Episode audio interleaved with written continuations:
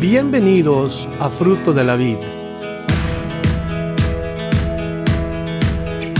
Nuestro deseo es presentarle la palabra de Dios de una manera sistemática, con el fin de que usted aprenda, conozca y crezca en su relación personal con Dios. Esperamos que el mensaje de hoy bendiga su vida. Señor, te pedimos que tu palabra, que es viva y eficaz, que hable a nuestro corazón en esta noche, como cada estudio que tenemos, que toque hasta lo más profundo de nuestro ser, nos enseñe, nos instruya, nos redarguya, nos exhorta, Señor, tu palabra, porque lo necesitamos. Bendice al que va a estar compartiendo el mensaje, llénalo con tu espíritu para que seas tú el que habla y no el hombre. Y abre los oídos de los que están escuchando, el oído espiritual, para que puedan retener tu palabra. Un corazón receptible, un corazón que esté dispuesto a aprender. Pedimos juntos estas cosas en el nombre de Jesús. En Génesis 25, ya pasamos la mitad del libro de Génesis. Creo que siempre es una oportunidad de crecer cuando nos acometemos, se dice acometer, yo no sé si se dice acometer, pero es cuando nos decidimos en estudiar la palabra seriamente y somos fieles a este libro Dios hace cosas maravillosas en la vida de la gente cuando, cuando la gente se dispone a estudiar la Biblia. Cambia corazones, cambia pensamientos. Y parece ser que el que está cansado se siente fuerte y parece ser que el que está triste se pone gozoso. Y Dios hace unas cosas bien bonitas y yo creo que por eso es que nosotros debemos siempre de darle gracias a Dios por su palabra porque la tenemos en la revelación del corazón de Dios y eso es bien importante. Así de que en Génesis, ya avanzando la mitad del libro, más o menos por la mitad, vamos a ver el capítulo 25 hoy, en donde dice así, Abraham tomó otra mujer, cuyo nombre era Setura, la cual le dio a luz a Simram, Joxán, Medán, Madián, Isbac y Sua. Y Joxán engendró a Seba y a Dedán. Eh, hijos de Dedán fueron Asurim, Letusim y Leumín. E hijos de Madián, Efa, Efer, Anog, Ábida y Elda. Estos todos fueron hijos de Setura.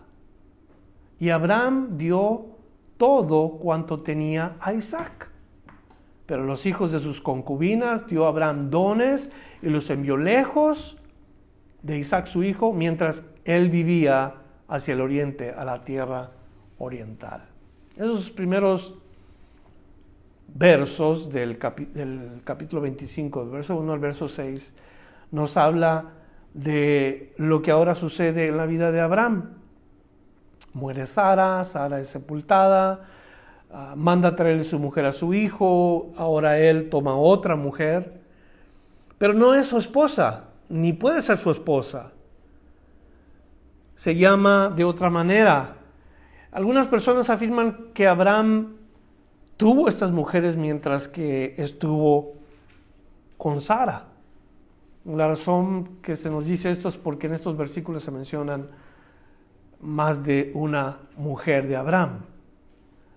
Setura, por ejemplo, es el nombre de esta mujer. La otra, ¿cómo se llamó? Agar.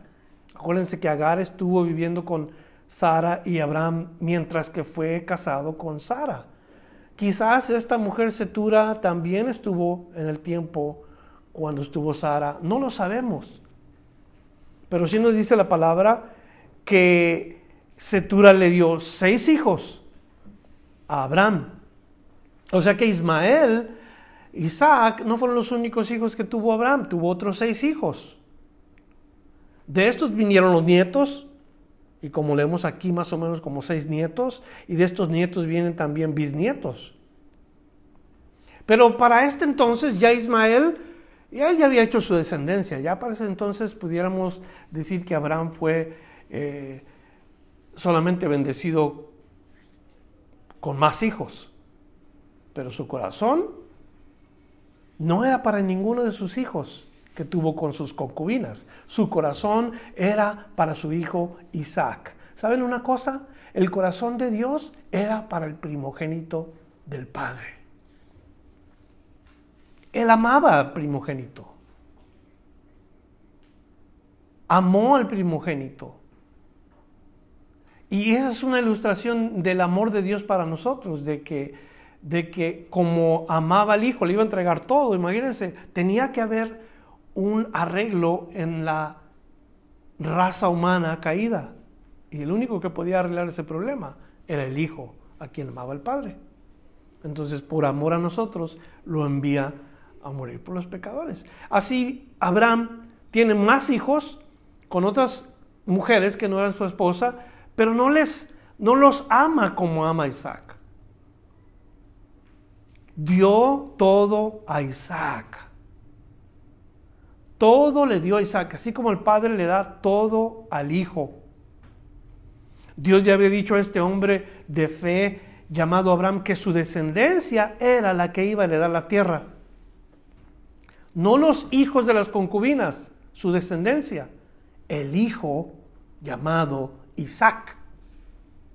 No hablaba de todos los hijos de Abraham, porque no todos son hijos de la promesa. Todos los hijos que tuvo Abraham son resultado de la carne, a excepción de uno, Isaac. Entonces, los hijos de la concubina, si nota usted conmigo, nos dice la palabra que, que, bueno, el término concubina, para comenzar, esto es un término que describe a una mujer que está a la disposición de este hombre. Se puede usar el término una amante, pero no tenía derechos.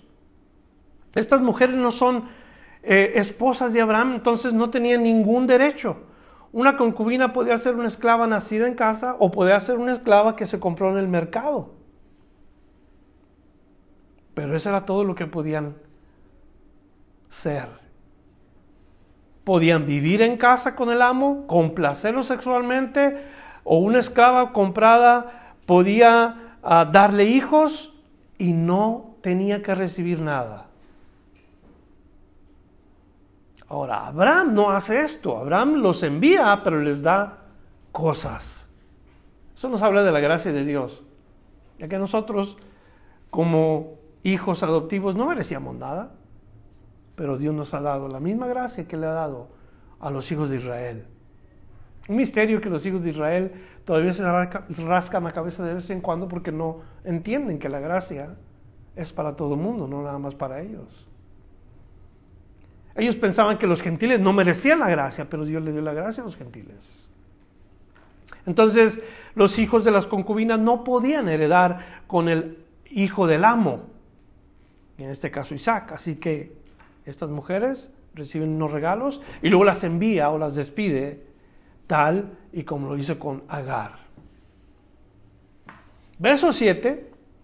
Y esos fueron los días que vivió Abraham, 175 años, y exhaló el espíritu y murió Abraham en buena vejez, anciano y lleno de años. Y fue unido a su pueblo, y lo sepultaron Isaac e Ismael sus hijos en la cueva de Macpela. En la heredad de Efrón, hijo de Soar Eteo, que está enfrente de Mamre, heredad que compró Abraham de los hijos de Et. Allí fue sepultado Abraham y Sara su mujer. Sucedió después de muerto Abraham que Dios bendijo a Isaac su hijo y habitó Isaac junto al pozo del viviente que me ve. Ahora en esta porción de los versos 7 hasta el verso 11 nos dice cuánto tiempo vivió Abraham. Y Abraham vivió 175 años. Escúcheme, 100 años después de que Dios lo llama, Abraham, Abraham muere. 100 años. Un siglo completo. Y aunque muere, su fe nunca desmaya. Su fe nunca mengua. Su fe en Dios sigue siendo la misma hasta el final de sus días. Desde el día que Dios lo llamó, a través del tiempo que estuvo en su llamado, en la prueba de Isaac, en el tiempo que comenzó a, ser conocido, cuando fue a rescatar a Lot, él, su fe estuvo siempre en Dios. Pero note cómo describe la palabra de Dios que murió Abraham. En buena vejez, anciano y lleno de años. ¿A cuánto les gustaría morir así? ¿Mm? De 175 años. Pero no nos dice la Biblia que padeció eh, físicamente, no nos dice que estaba bien enfermo, no, estaba anciano, sí, pero lleno de años, en buena vejez. Hay muy poca gente que parte de este mundo en buena vejez. Me pongo a pensar cómo es que Abraham vivió sus últimos años. La, la, la manera de, que nos describe la palabra de Dios nos dice que, que él estaba, parece que estaba bien físicamente. Así me quiero yo. Pero como voy, no creo. o sea, ¿cómo puede uno estar sin poderse atender? Aquí me duele, allá me duele, más lógico que nada es pensar que en unos 10 años mi condición física va a deteriorar, que las piernas comienzan a fallar, que me fallan los ojos, que va el oído a menguar, que las fuerzas van a acabarse, los apetitos físicos, sexuales y aún las ganas de vivir. Todo eso se va a acabar. No lo digo yo, lo dice la palabra de Dios. Vamos a Eclesiastés capítulo 12 para que usted vea lo que dice la palabra de Dios acerca de la vejez. En el Antiguo Testamento, el libro de Eclesiastés, después del libro de Proverbios, nosotros encontramos Eclesiastés y en el capítulo 12 nos dice Dios en su palabra, ¿qué es lo que nosotros debemos de saber acerca de la edad? Escucha, Acuérdate de tu Creador en los días de tu juventud. Lo primero que Dios dice en este capítulo es que si estás joven ahorita, no te olvides de Dios. A ver, repítalo conmigo. No, te olvides de Dios. no pero no se oye. Fuerte. No te olvides de Dios. Joven que estás aquí, no te olvides de Dios. En los días de tu juventud, lo más importante es que tú te acuerdes de Dios. ¿Por qué? Fíjate cómo dice el versículo. Antes que vengan los días malos. ¿Cuáles son los días malos? Cuando uno está joven, uno está fuerte, uno corre rápido, uno salta alto, uno no se cansa, tiene vigor, tienes energía, hay muchas capacidades, hay, hay mucho que dar cuando uno está joven. Pero luego vienen los días malos. Y los días malos que describe la palabra de Dios son aquellos días cuando los años de la vejez llegan. Fíjate cómo dice. Antes que vengan los días malos y lleguen los años en los cuales digas, no tengo en ellos contentamiento. O sea, que ya no tienes ganas de hacer nada. Ya no quieres vivir, ya no quieres comer, ya no puedes dormir bien, ya no puedes oír bien, no puedes caminar bien, no puedes tener fuerza. O sea, eso es lo que pasa. Comienza a describir qué es lo que sucede. Antes que se oscurezca el sol y la luz y la luna de las estrellas y las nubes vuelvan tras la lluvia. Cuando tiemblan los guardias de la casa y se, dobleguen los hombres valerosos. O sea, todo esto es una descripción del deterioro físico de una persona. Cuando estén inactivas las muelas por quedar pocas y se oscurezcan los que miran por las ventanas. O sea, está hablando de la vista, de los dientes, de las piernas, de los hombros. Cuando todo comienza a, a tener efecto. Verso 4, cuando se cierran las puertas de la calle y se debilita el ruido del molino, cuando uno se levanta ante el gorgojo del pajarito y todas las hijas del canto sean abatidas. Cuando también te, se tenga miedo de la altura y haya horrores en el camino, cuando florezca el almendro, la langosta se arrastre pesadamente y se pierda el deseo. Es que el hombre se va a su morada eterna y los que hacen duelo rondan alrededor de la plaza. O sea, cuando te llega, cuando te llega ese tiempo, cuando el oído te falla, cuando la mente se te acaba o la memoria se te acaba, te da miedo lo alto o no puedes calcular bien, te da miedo cosas en la calle, o sea, te suceden infinidad de cosas cuando llegas a la edad de ser un anciano. Y tenemos que comprender algo. Hay muchos ancianos que sufren y batallan por estas cosas y los juzgamos. Y hablamos mal de ellos. Mira, mira ese viejito, que, que, cómo va caminando, parece que está en el mismo lugar, mira cómo camina y, nos reímos de la gente, no sabemos lo que está pasando en sus, en sus mentes. Mira que no hace nada ya, nomás está sentado ahí. Cuando lleguemos ahí vamos a entender. Por eso dice Dios, acuérdate de tu creador en los días de tu juventud, porque luego llegan esos días cuando ya no puedes hacer nada. ¿Cómo te ves en cinco años hoy? ¿Cómo te ves en diez años? Tú, ¿qué estás planeando? ¿Qué hay en tu vida hoy? Que tú digas, yo no quiero continuar igual, yo necesito cambiar, necesito mejorar, necesito avanzar. ¿Cómo vas a estar cuando estés anciano? ¿Qué preparaste en tu vida para cuando estés anciano? Porque la vida se va rápido. Entonces todo eso dice, y luego dice cuando el hombre se va a su morada eterna, o sea, cuando se muere que andan ahí alrededor la muerte ya buscándolo a uno. Entonces dice, acuérdate de él, antes que se rompa el cordón de, plata y se destroce el tazón de oro, o sea, cuando, cuando mueras, cuando se acaba la vida, antes que el cántaro se quiebre junto al manantial y la rueda se rompa sobre el pozo. A veces decimos, cuando estires el bote o cuando estires el pie o patees el bote, se oye feo, pero es una descripción de lo que la ley dice aquí, cuando se quiebra el cántaro. ¿Verdad? Cuando, cuando el, la rueda se rompa sobre el pozo, o sea, cuando ya se acabó la vida. Y es que el polvo vuelve a la tierra como era y el espíritu vuelve a Dios quien lo dio. Concluye el versículo 8. Vanidad de vanidades.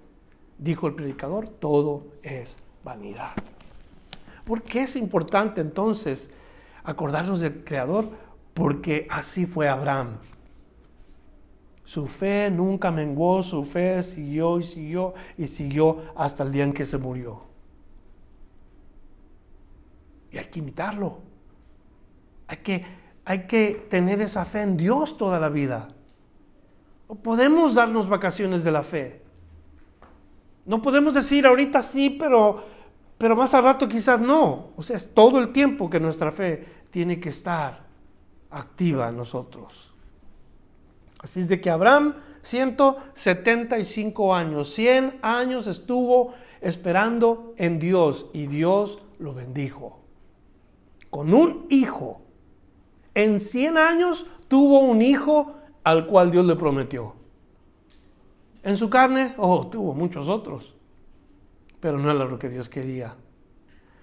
Ahora vemos algo muy interesante en estos versículos porque dice que Isaac e Ismael enterraron a su padre o lo llevaron a la cueva de Macpela. La única, la primera y la única vez que se mencionan Isaac e Ismael juntos. No nos dice que estaban discutiendo ahí o que Ismael trataba mal a su hermano. Desde el día que salió hasta, ah, hasta este día que estamos leyendo, el día que sale de la casa de Abraham, hasta este día se vuelven a ver por causa de la muerte de Abraham. Pero ¿qué tenemos? Ambos hijos de Abraham, pero A través de la historia, ambos hijos enemigos el uno con el otro. Ambos descendientes de Abraham, pero totalmente opuestos en fe. Uno el hijo de la carne y el otro el hijo de la promesa, el hijo espiritual, podemos decir. Y todavía están nuestros días opuestos los ismaelitas contra los judíos. Son descendientes de Abraham, pero están opuestos los unos a los otros. En la aplicación espiritual, ¿será posible que haya un descendiente de un hombre de fe y haya división en la casa? Ojalá y que no.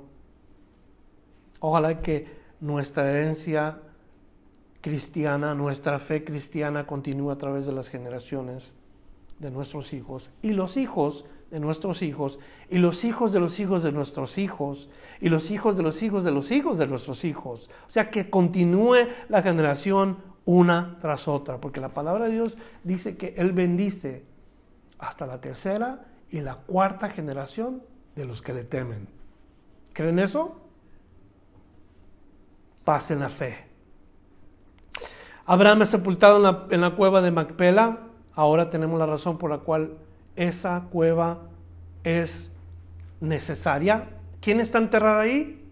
Sara. Ahora va Abraham y después vamos a ver a Isaac y luego vamos a ver a los descendientes de Abraham en los mismos lugares, porque ese es el lugar que Abraham escogió. En cuanto deja Abraham la escena en estos versículos, ahora le corresponde al hijo aparecer y continuar el programa de Dios.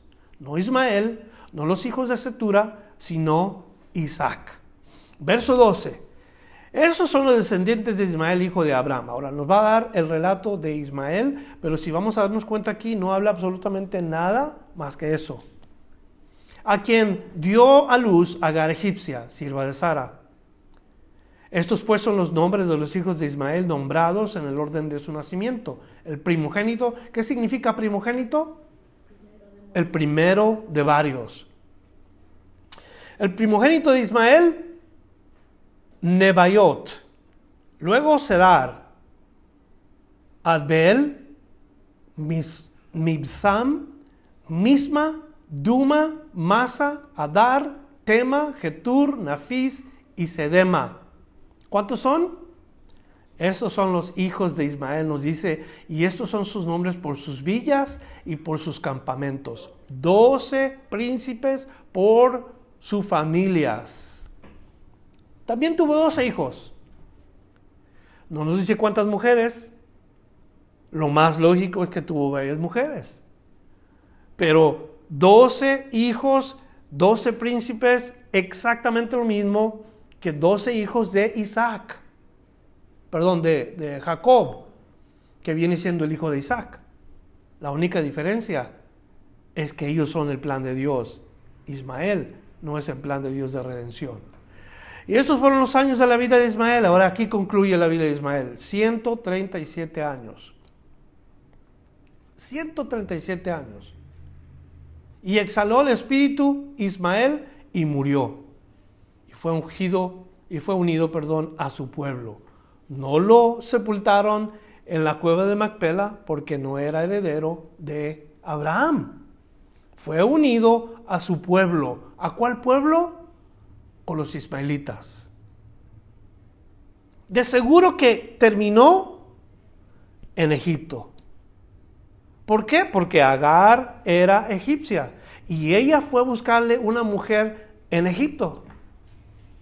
Lo más lógico pensar es que terminó en Egipto. Y de ahí, estos exactamente son los años en que terminó. Fue unido a su pueblo, eso es todo lo que dice. Y habitaron desde Ávila hasta Sur, que está enfrente de Egipto, viniendo a Asiria y murió en presencia de todos sus hermanos. Esto es lo que nos dice de Ismael. Del comienzo de la vida de Isaac hasta el texto se transportan los últimos años de Ismael. En síntesis, la vida de Ismael no se describe absolutamente ninguna hazaña. Solamente al principio, cuando sale con su madre, que nos dice que era diestro en el arco. Pero es todo. Sus descendientes nada. No hay historia. Sus hazañas, nada. Los años de su vida, nada. Son oscuros para nosotros los lectores. Doce príncipes, pero no sabe absolutamente nada. Y desde más grande hasta más chico, note lo que la Biblia no hace mención de ninguno de ellos. ¿Por qué? Porque este no es el hijo de la promesa. Este hijo tuvo solamente que ver con la carne. Le quedó el recuerdo mientras que Abraham vivió de que hizo algo fuera de la voluntad de Dios. Algo que le causó problemas. Y algo que le va a causar problemas al resto de sus hijos, de los hijos de Isaac. Porque hasta hoy tienen pleito los ismaelitas y los judíos. Por otro lado, Isaac viene la promesa, porque así es Dios. Dios dijo, en tu simiente serán benditas todas las familias de la tierra. O sea, en el hijo de la promesa. Pero se extiende esa promesa mucho más allá que solamente Isaac. En tu simiente describe a una simiente particular. De ese hijo de la promesa, Isaac, nosotros aprendemos que es un reflejo de Cristo. Si vemos en las escrituras, el Mesías había sido prometido por muchos años, hijo de la promesa. Que vendría el Mesías, que vendría el Mesías. Y un día se le aparece un ángel a una mujer virgen llamada María y le dice, eh, he aquí que tú concebirás y darás a luz un hijo.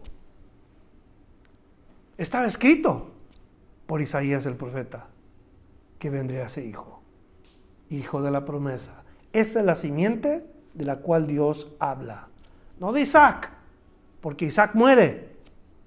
La simiente que viene a través de él cuando llega hasta Cristo. Esa es la simiente que es el linaje que queremos seguir. Ahora fíjese lo que dice en los versículos 19 en adelante. Esos son los descendientes de Isaac, hijo de Abraham. Abraham engendró a Isaac. Pero ya sabemos que no era el único, ¿verdad? Abraham, podría haber dicho aquí, engendró a Ismael y de Setura engendró a todos esos nombres que le mencioné, que no voy a repetir porque no me acuerdo. Pero nomás se enfoca en uno. Abraham engendró a Isaac, verso 20, y era Isaac de 40 años cuando tomó por mujer a Rebeca. 40 años. Estamos regresándonos muchos años en sí porque si Ismael tenía 130 años, ¿cuántos años nos estamos regresando de la historia? Nomás le llevaba 13 años Ismael a Isaac. Crecieron en, el mismo lugar, sí, pero, pero tenía solamente 40 años cuando tomó mujer Isaac. Entonces nos estamos regresando bastantes años en la historia de Isaac. 40 años cuando tomó por mujer a Rebeca, hija de Betuel, arameo, de Padán Aram, hermana de Labán arameo.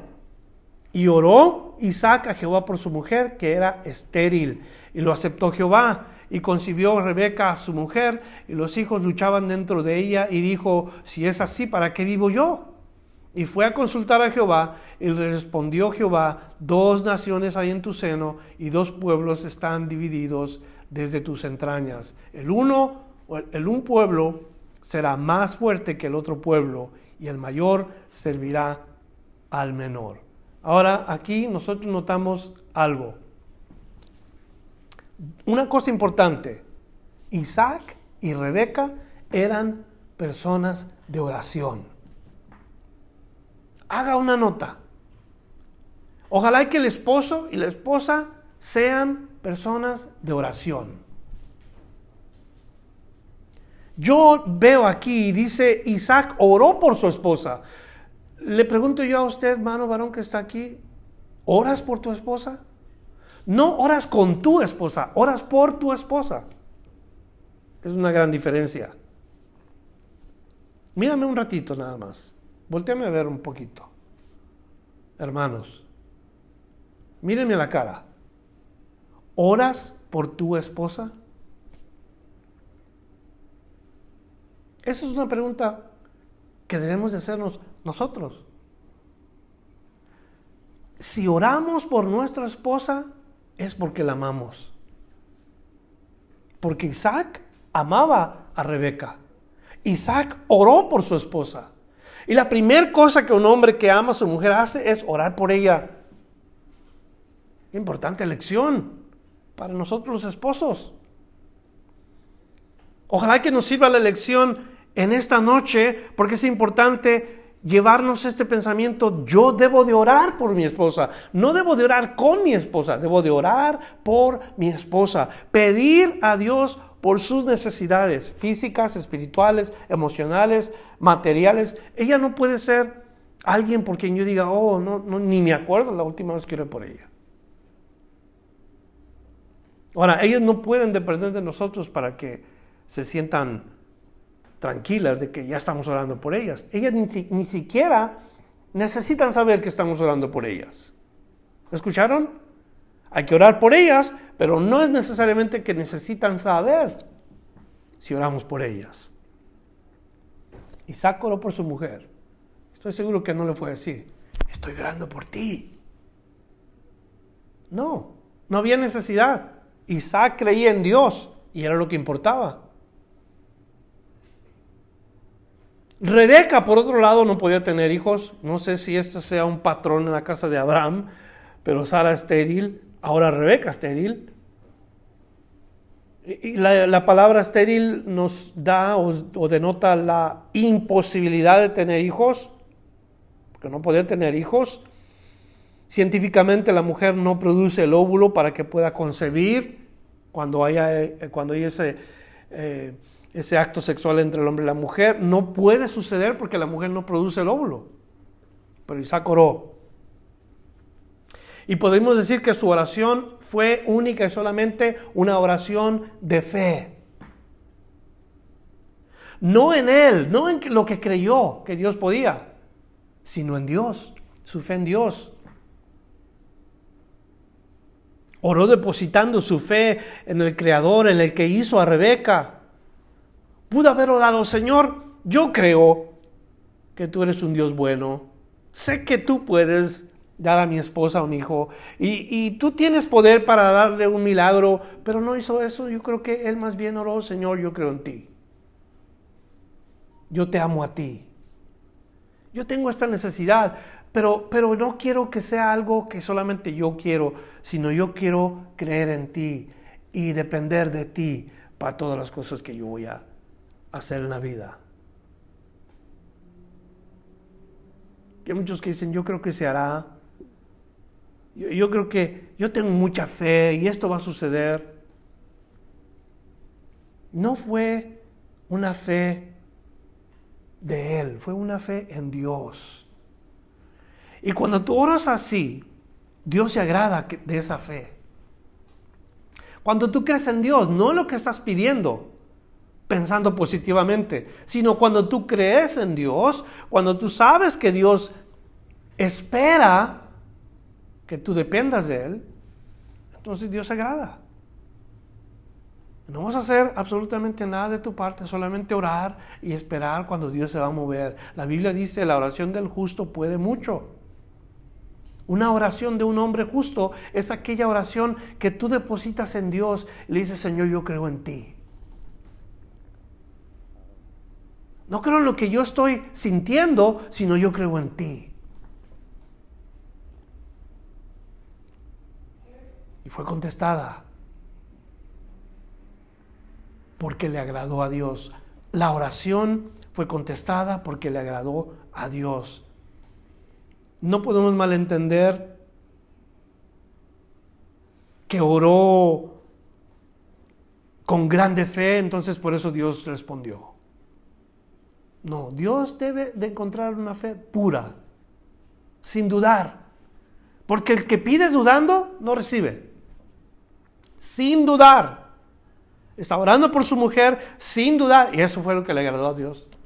Yo creo en ti, Señor. Yo sé que, yo sé quién eres tú, Señor. Esa era su fe.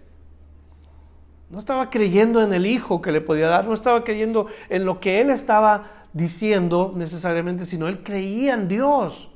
No sé si pueden entender la diferencia.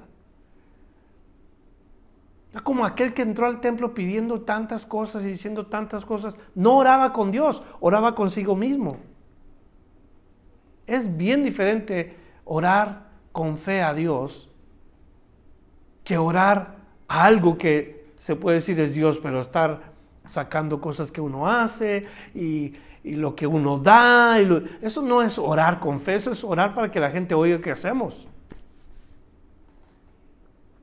Ahora, Rebeca, por su parte, está bien gordita.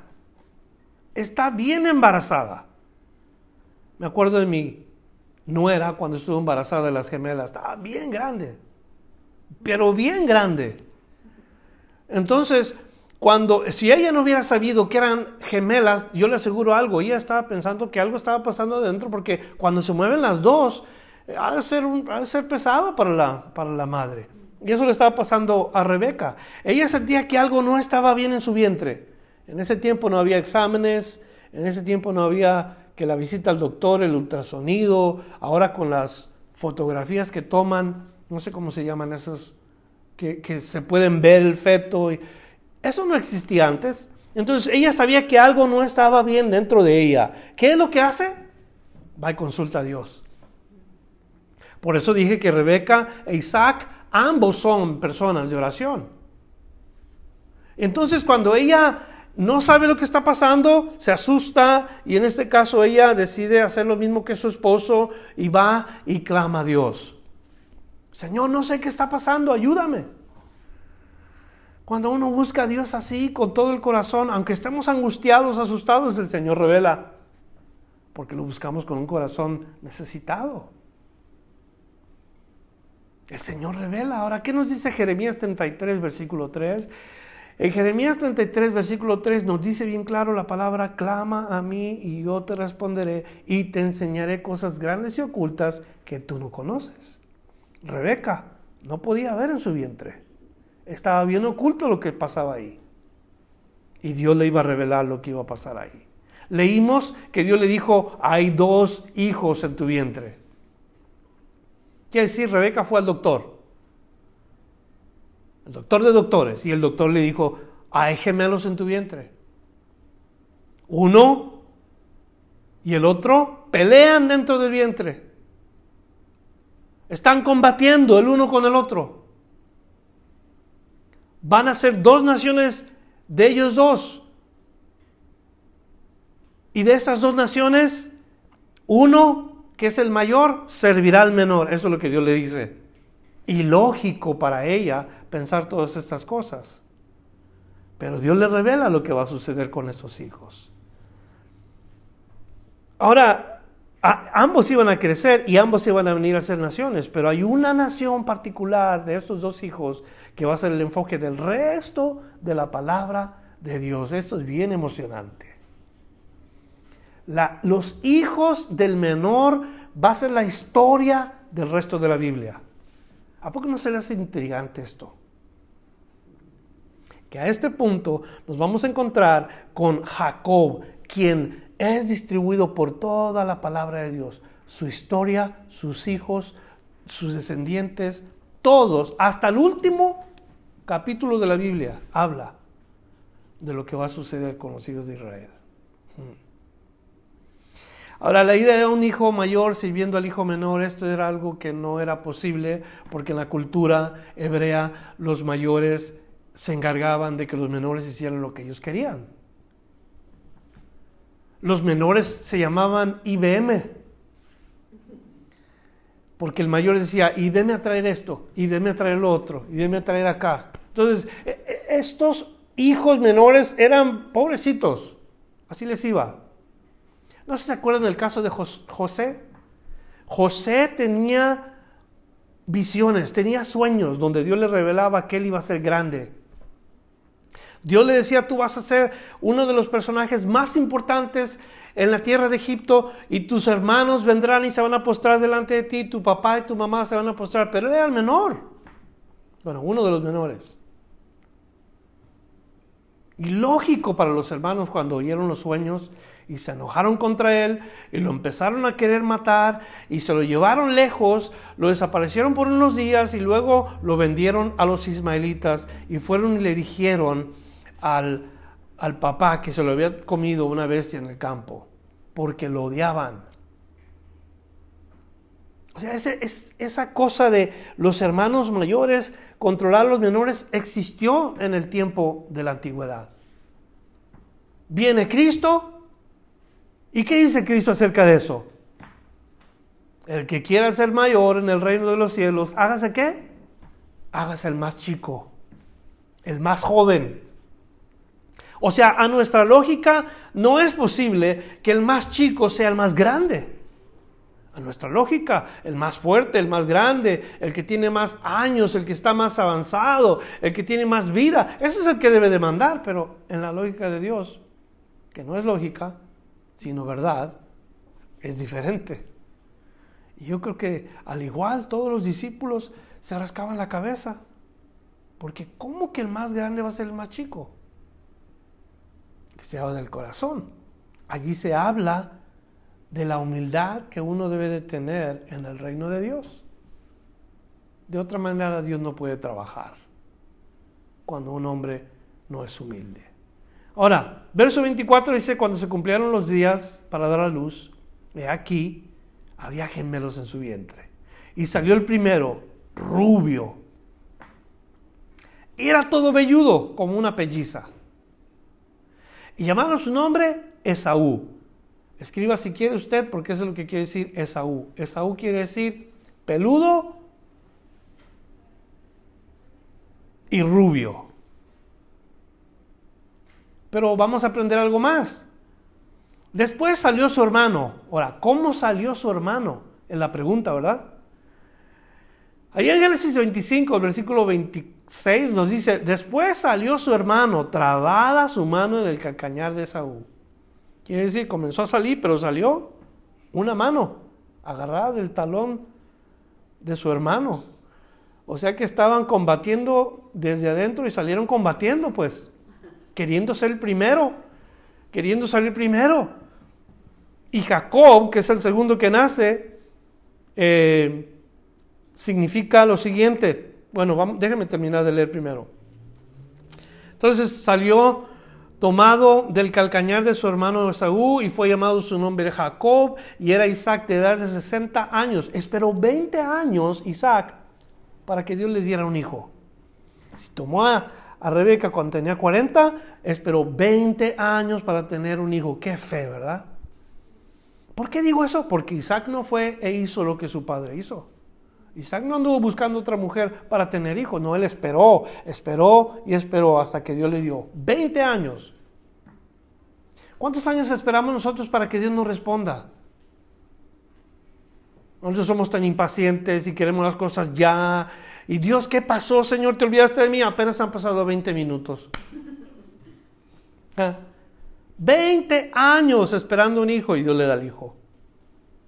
Pero no le da uno le da dos.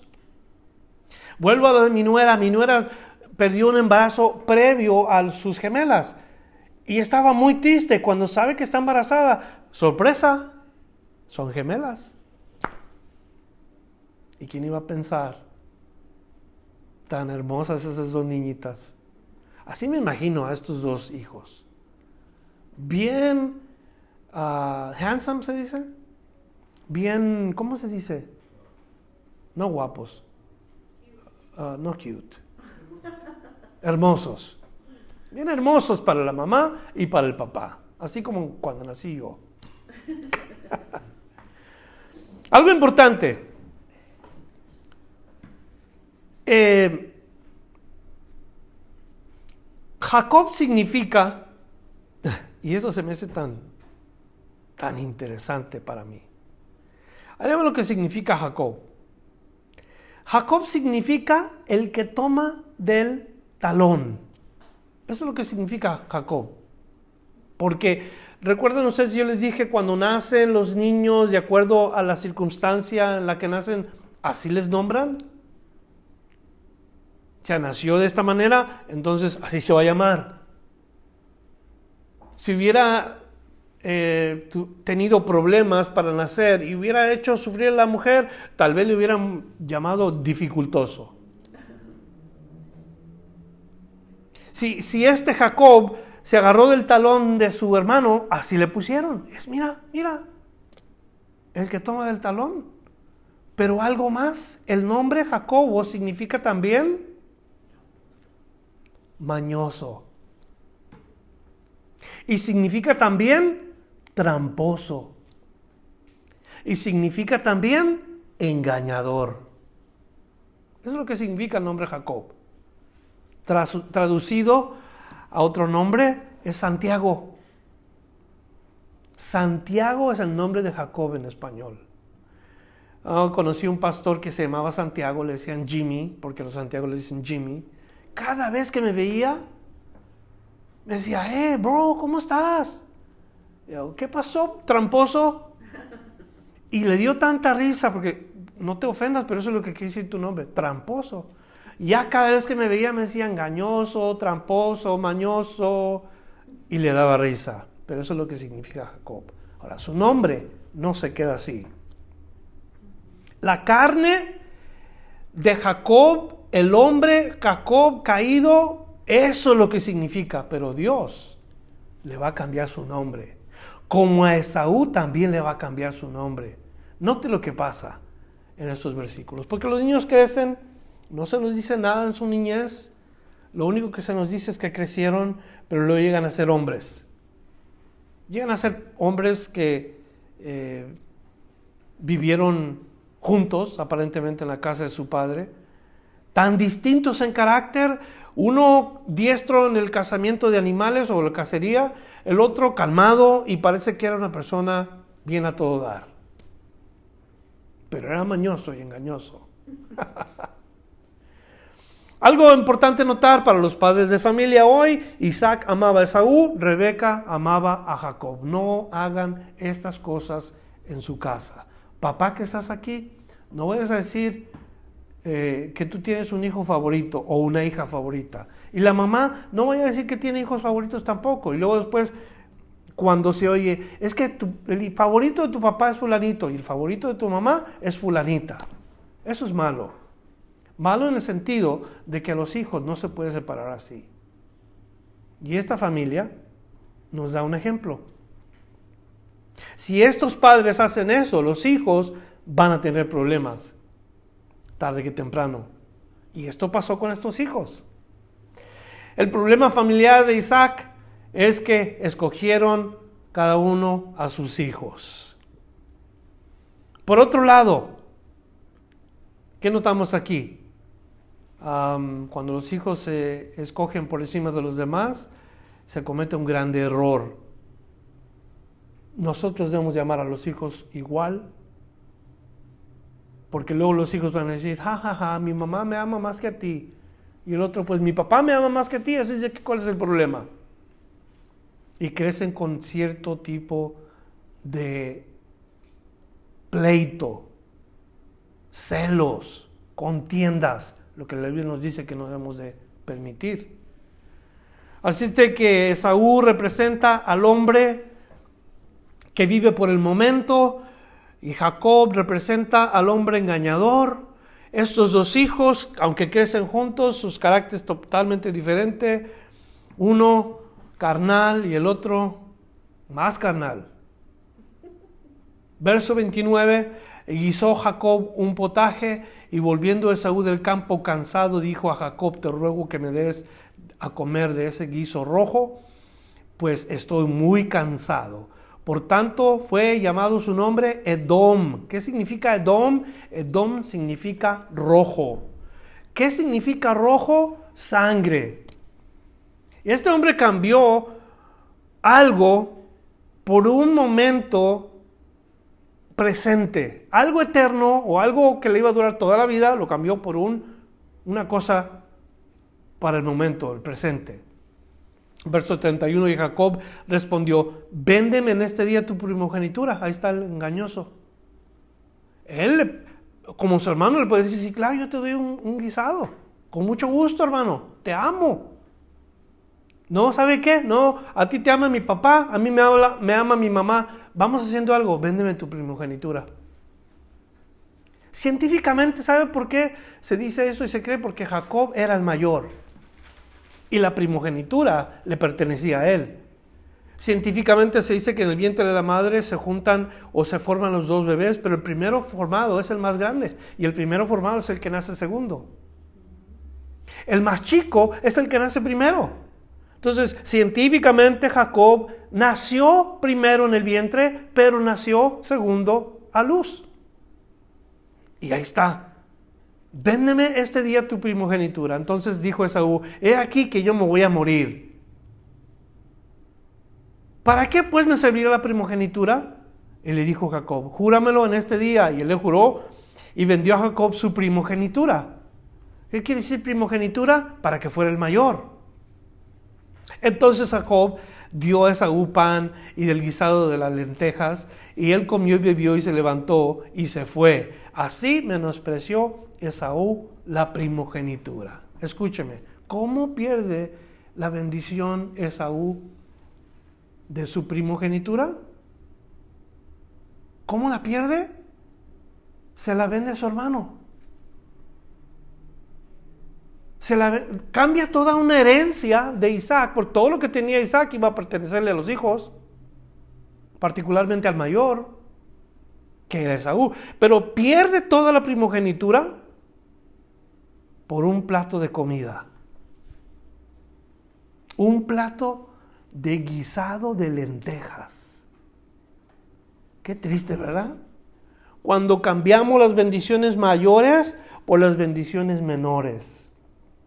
Cuando Dios tiene un sinfín de promesas y nosotros queremos lo temporal, lo de hoy, lo de aquí, lo que se acaba. Dios nos dice, enfócate en lo eterno, busquen las cosas eternas, vivan la piedad. Lo digo en el sentido bueno, no malentienda, es bueno hacer ejercicio, pero eso eh, aprovecha muy poco. Dios dice, ejercítate en la piedad, que no solamente te sirve aquí, sino en la vida que viene también. Pero ¿cuál es nuestro enfoque? Hay que enfocarnos en el de hoy, ahorita, ya. Este era Esaú, el que vive por el momento, el que vive para la satisfacción personal momentánea y luego después se arrepiente, pero es muy tarde. ¿Qué iba a pasar con, esa, con ese guisado de lentejas en, en el estómago de Esaú? ¿Cuánto le iba a durar? Para hacer digestión, la comida toma dos horas. Dos horas toma para que se haga digestión en el estómago. Después de eso, el proceso de avanzar hacia la parte posterior, vienen siendo los intestinos, está digiriendo todo. Cuando llega la hora, ¿a dónde va todo eso? A la basura. Va a la basura, la tiramos y eso fue lo que hizo Esaú con la bendición que le esperaba. Ah, yo, ¿para qué me quiero esperar? Ahorita siento que me muero, ahorita quiero, ahorita tengo hambre y ahorita se lo llevó. Yo puedo decir dos cosas de Saúl en este en estos versículos. Una, que era flojo o sintió flojera. Que a veces nos pasa a nosotros. No tenemos ganas de hacer algo y no estamos pensando bien. Nomás tenemos flojera. Haz esto. Ah, no. No, yo no voy a hacerlo eso. Y, y, es flojera. Lo que pasa con nosotros es una actitud de flojera. La Biblia nos advierte a nosotros que no seamos flojos. Que el que no trabaja, no coma. Que nosotros tenemos que salir aunque esté el león afuera. Porque eso es lo que dicen los flojos. No, yo no voy. Allá afuera está el león. Yo no lo hago porque ya me está esperando el oso. Flojera. Una. La otra, exagerado. Cuando dice, me voy a morir. ¿Cuántos de ustedes se han muerto cuando no comen una vez al día? ¿Cuánta gente se ha muerto por no comer una vez al día? Nadie. O por no comer una vez al día las tres comidas. Nadie se muere. tendrás hambre y todo, pero lo único que decía, yo siento que me voy a morir, dame de comer antes de que me muera. ¿Qué me das? Pues ¿qué quieres? Pues dame esto. Sí, dámelo, tengo hambre, no me importa. ¿Para qué va a servir eso? No estaba pensando por flojo y exagerado. Ahora, Edom, rojo, de ahí sale una nación llamada los Edomitas. Cuando vende la primogenitura Esaú, después se enoja. No solamente se la vende aquí, él piensa que todavía tiene la primogenitura. En los capítulos que vienen nos vamos a dar cuenta que después el padre le da la bendición a Jacob, pero el engañador también va a aparecer. Entonces lo vamos a dejar ahí porque esos dos hijos nos van a enseñar cosas bien importantes a nosotros como cristianos. ¿Qué carácter vamos a desarrollar como seguidores de Cristo? ¿Flojos? ¿Exagerados? ¿O engañadores? ¿O el carácter de Jesús? Humildes y mansos de corazón. Eso es lo que yo pienso que debemos de meditar en esta última porción. Así es de que vamos a orar, porque en dónde estamos hoy yo no lo sé. Yo no quiero ni estar en los zapatos de Saúl, mucho menos en los zapatos de Jacob, pero sí quiero estar en el calzado de Jesús. Oremos. Padre, damos gracias por tu palabra. En esta noche dejamos que tu espíritu ahora nos hable con estas notas que hemos tomado o si queremos volver a escuchar el mensaje, si queremos volver a repasar los puntos, ayúdanos Señor a buscar, buscar, buscar, poder aprender a ser como tú cada día. Hay muchos buenos hombres descritos en la palabra de Dios, pero ninguno como tú. Yo quiero ser como tú, Señor. Dame tu corazón, dame tus ojos, dame tus manos, dame tu pensamiento. Te lo pido en el nombre de Jesús. Amén. Gracias por escuchar la enseñanza de hoy. Visítenos en frutodelavid.com para escuchar más mensajes, para obtener las notas del estudio y para comunicarse con nosotros. Que Dios le bendiga abundantemente.